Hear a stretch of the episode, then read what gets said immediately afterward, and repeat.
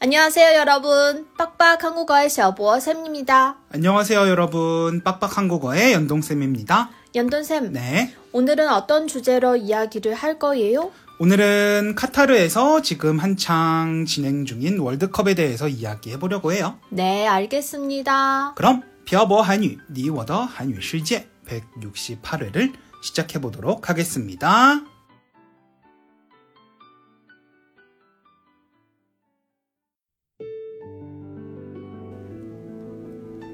끈 벼보 学韩语请在淘宝搜索店铺“朴博韩语”查看课程详情，欢迎大家一起来学习。 2022년 11월 21일 카타르에서 2022년 카타르 월드컵이 개최했어요. 네, 알고 있어요. 근데 월드컵에 대한 내용은 예전에 한 번 이야기한 것 같은데, 네, 알고 있어요. 그럼 또 월드컵으로 우려먹는 거예요? 조금 다른 얘기를 해보려고 해요. 네, 알겠습니다. 대화를 집필하고 있는 2022년 12월 1일 기준 한국은 우루과이와 0대0 무승부, 가나와의 경기에서 3대2로 져서 0승 1무 1패를 기록하고 있어요. 우루과이 저는 연돈샘하고 같이 봤어요. 네, 우리 같이 봤었죠. 월드컵은 전 세계인의 축제인 만큼 많은 사람들이 월드컵 경기 때문에 울고 웃는다는 말 들어본 적 있어요? 네, 저도 그런 말을 들어본 적 있는 것 같아요. 한국 사람들도 한국의 경기 때문에 울기도 하고 웃기도 해요. 한국 사람들은 축구에 정말 진심인 것 같아요. 그런가요? 전 그렇게 생각하지 않아요. 왜요? 오늘 할 이야기의 중심 내용인데, 한국 사람들은 한국 축구 국가대표 선수들이 뛰는 월드컵 경기나 국가대표 경기만 보거든요. 그게 무슨 말이에요? 프로리그라는 말 알아요? 네, 알죠. 한국 사람들은 한국 프로리그 축구 경기는 잘 보지 않아요. 그래요? 네. 한국 프로리그 축구 경기는 안 보면서 국가대표 선수들이 축구를 못하면 비난을 해요. 그렇군요. 그래도 부러워요. 뭐가 부러워요? 이번 카타르 월드컵을 풍자한 게 있어요. 음, 뭘 어떻게 풍자했어요? 카타르에 중국 중계차도 있고 건물도 중국인이 지었는데 유일하게 없는 게 하나 있어요. 그게 뭐예요? 중국 남자 축구팀이요. 어, 중국 남자 축구 대표팀을 풍자한 거군요. 네. 그래서 월드컵에 나갈 수 있는 한국이 부러워요. 그런 사연이 있었군요. 네. 풍자는 풍자고 우리는 우리의 이야기를 계속 해야겠죠? 네, 계속하세요. 월드컵도 월드컵이지만 한국 사람들은 한국 프로 축구 경기는 잘 안 봐요. 그 이유가 뭐라고 생각하세요? 전 잘 모르겠어요. 이유는 정말 간단해요. 재미가 없기 때문이죠. 재미가 없다고요? 네. 한국에서 한국 프로 축구가 유행하던 시기가 있었어요. 언제인가요? 아주 예전에 인터넷이 이렇게 발달하지 않았고 해외 축구 경기를 보기 어려웠을 시절에 유행을 했었죠. 그렇구나. 요즘은 너도 나도 해외 축구 경기를 볼 수 있고 해외의 프로 축구의 수준이 한국의 프로 축구 수준보다 훨씬 높기 때문에 한국 프로 축구보다 훨씬 재미있죠. 그렇군요. 더 재미있어서 많이 보는 거군요. 그리고 해외 리그에서 뛰고 있는 한국 선수들이 많아지면서 한국 프로 축구보다는 해외 프로 축구에 관심을 갖게 되는 사람들도 많아졌고요. 태태 씨, 박지성이라는 사람 알아요? 네, 알고 있어요. 2002년 월드컵 때 한국이 4강에 올라갔어요. 2002년 월드컵 때 선수로 뛴 많은 선수들이 해외로 스카우트가 됐거든요.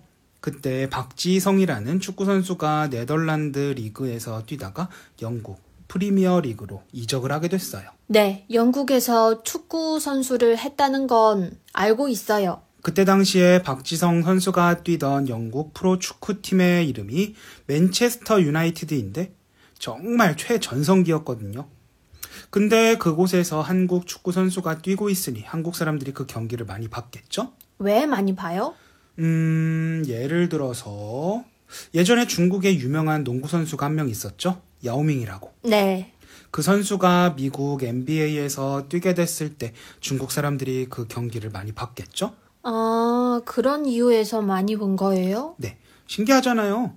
한국의 축구 선수가 정말 유명한 프로 구단에서 선수 생활을 하고 있으니까요. 지금의 손흥민 선수도 그렇고요. 중국 사람들도 손흥민을 좋아하는 것 같아요. 중국 사람들도 좋아하는데 한국 사람들은 오죽하겠냐고요.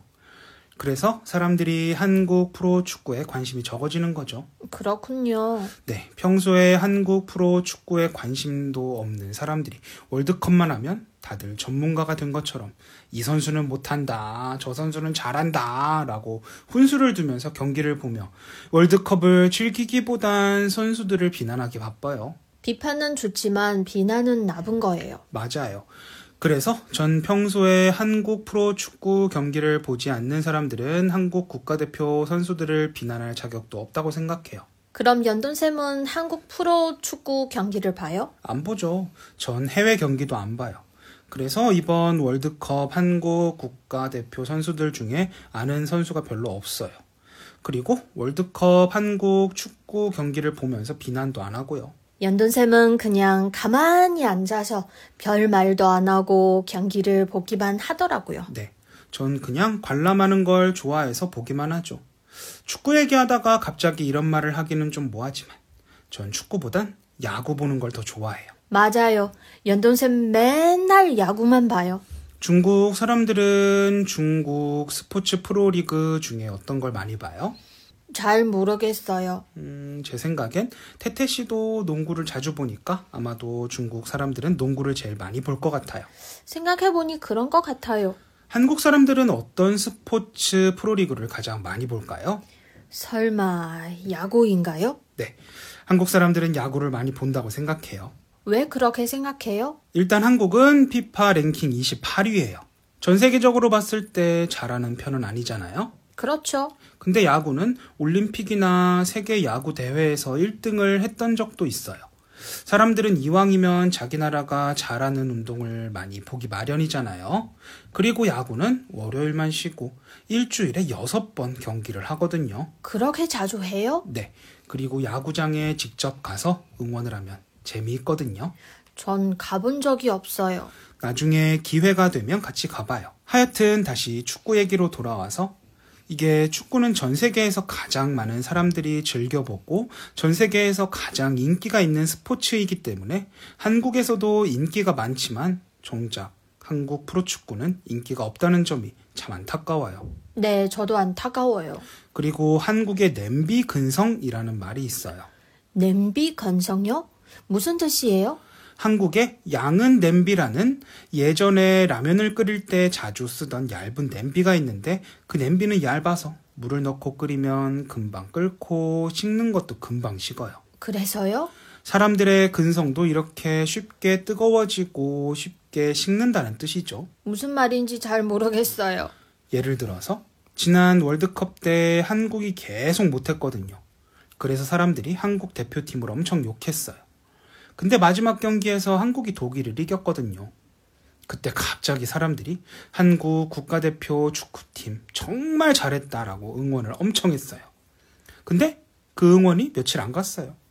이처럼 금방 뜨거워지고 금방 식는 걸 냄비 근성이라고 하는데 한국 사람들은 이 냄비 근성이 좀 뚜렷해요. 근데 이게 월드컵하고 무슨 관계가 있어요? 그냥 전 월드컵에만 관심이 있고 정작 국내 축구에는 관심이 없는 사람들에게 그러면 안 된다고 말하고 싶어서요.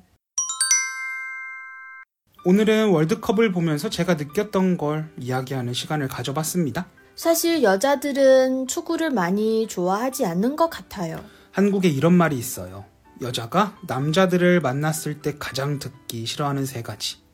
첫째 군대 얘기, 둘째 축구 얘기, 세 번째는 뭔지 알아요?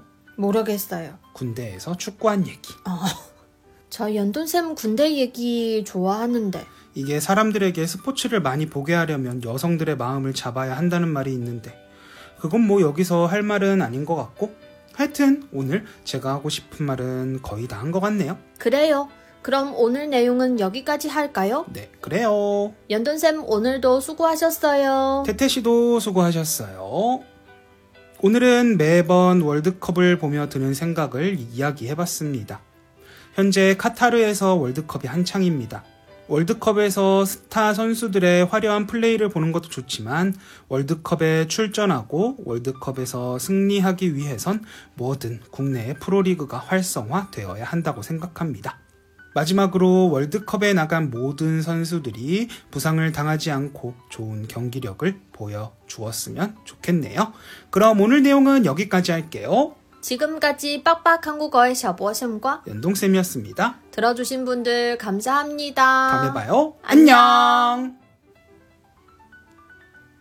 今天的文字版在微信公众号“漂泊韩语”上回复本期标题“世界杯”获取。